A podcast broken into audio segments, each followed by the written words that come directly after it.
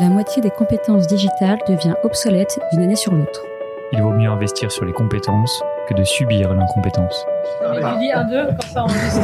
Je suis Guillaume, cofondateur et directeur pédagogique d'Untrain, agence de formation sur mesure pour les métiers du digital et de la tech. Avec l'Avant-Garde, on vous propose de rencontrer nos trainers, ceux qui font le succès de nos formations, ceux qui ont un temps d'avance. Ils sont spécialistes marketing, data, acquisition, produits et ils viennent vous confier en 5 minutes les clés de leur efficacité. Ce sera court, concret et ce sera utile demain. Bonjour à tous et bienvenue dans ce nouvel épisode de l'Avant-Garde. Aujourd'hui, on a à nouveau la chance d'avoir avec nous Maxence. Maxence qui est senior data engineer chez Stuart. Bonjour Maxence, donc aujourd'hui tu viens nous parler d'une question existentielle, à savoir comment rendre la donnée actionnable pour le business. Alors avant de parler de tout ça, peux-tu rapidement recontextualiser Stuart et ce que tu y fais là-bas?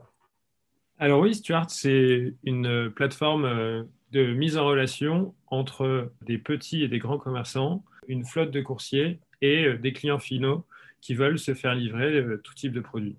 Donc aujourd'hui chez Stuart, je suis senior data engineer. Donc je suis au sein d'une équipe qui est responsable de construire et maintenir la data platform pour donner accès euh, à la donnée à euh, tous les acteurs de la donnée chez Stuart. Merci Maxence pour la présentation.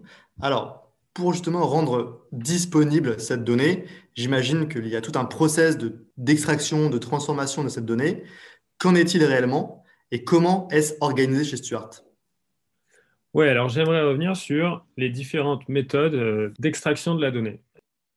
D'abord, la principale distinction se fait sur des méthodes de batch et des méthodes de stream. La méthode par batch, d'abord, consiste à extraire la donnée à intervalles réguliers pour une plage de temps donnée. Un exemple courant, c'est toutes les nuits, on va extraire et transformer les données de la veille pour préparer les reportings du lendemain. Dans cette méthode de batch, on a deux manières de faire les choses, ETL et ELT. ETL, d'abord, veut dire extract, transform et load. Donc, extraire la donnée en se connectant aux différentes sources de données et en allant la chercher dans son format d'origine. Transform, c'est nettoyer la donnée, l'enrichir, l'agréger, croiser les données de différentes sources et enfin la modéliser pour être ingérée dans un stockage de données et être facilement utilisable pour l'analyse. Cette ingestion dans un stockage de données, c'est la partie load. L'intérêt de ce process, c'est qu'il est robuste, qu'on contrôle les données qu'on ingère dans notre stockage de données, en général une data warehouse, et qu'ensuite cette donnée est tout de suite utilisable et actionnable par les équipes d'analystes ou les équipes business. C'est le process qui est traditionnellement utilisé euh, quand on construit euh, une data warehouse, mais il a des limites. D'abord, il est assez lent. Le time to insight est élevé, surtout pour euh, des données qui changent et pour des besoins qui changent dans les analyses. C'est-à-dire que la donnée est modélisée d'une manière particulière pour répondre à une question business ou une question stratégique. Si de nouvelles questions apparaissent et de nouveaux besoins d'analyse apparaissent, les équipes business doivent se tourner vers l'équipe responsable de la construction et de la maintenance de ce process pour pouvoir faire des modifications dans la modélisation.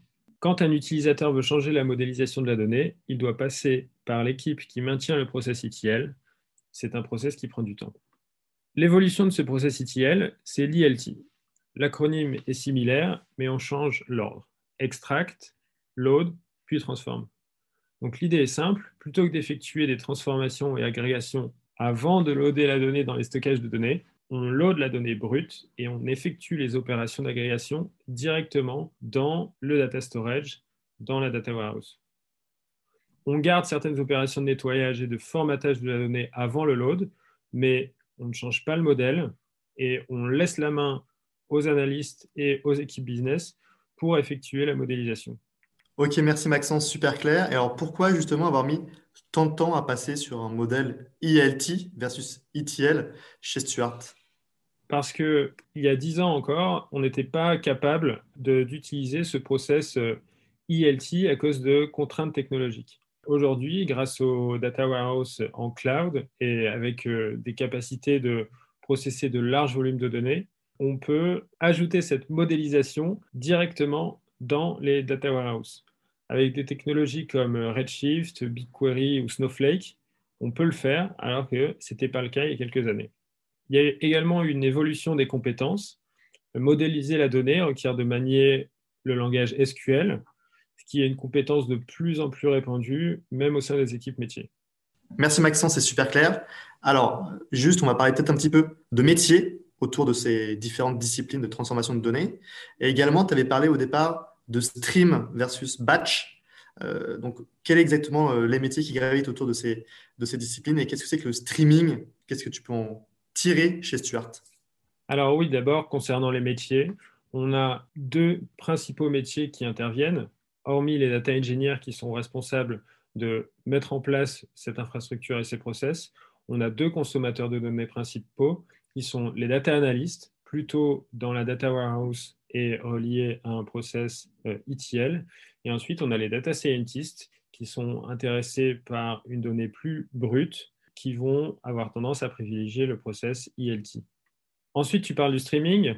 C'est vrai qu'on a évoqué des méthodes d'extraction de données par batch, mais aujourd'hui et de plus en plus, on voit apparaître l'extraction et la transformation de données en streaming.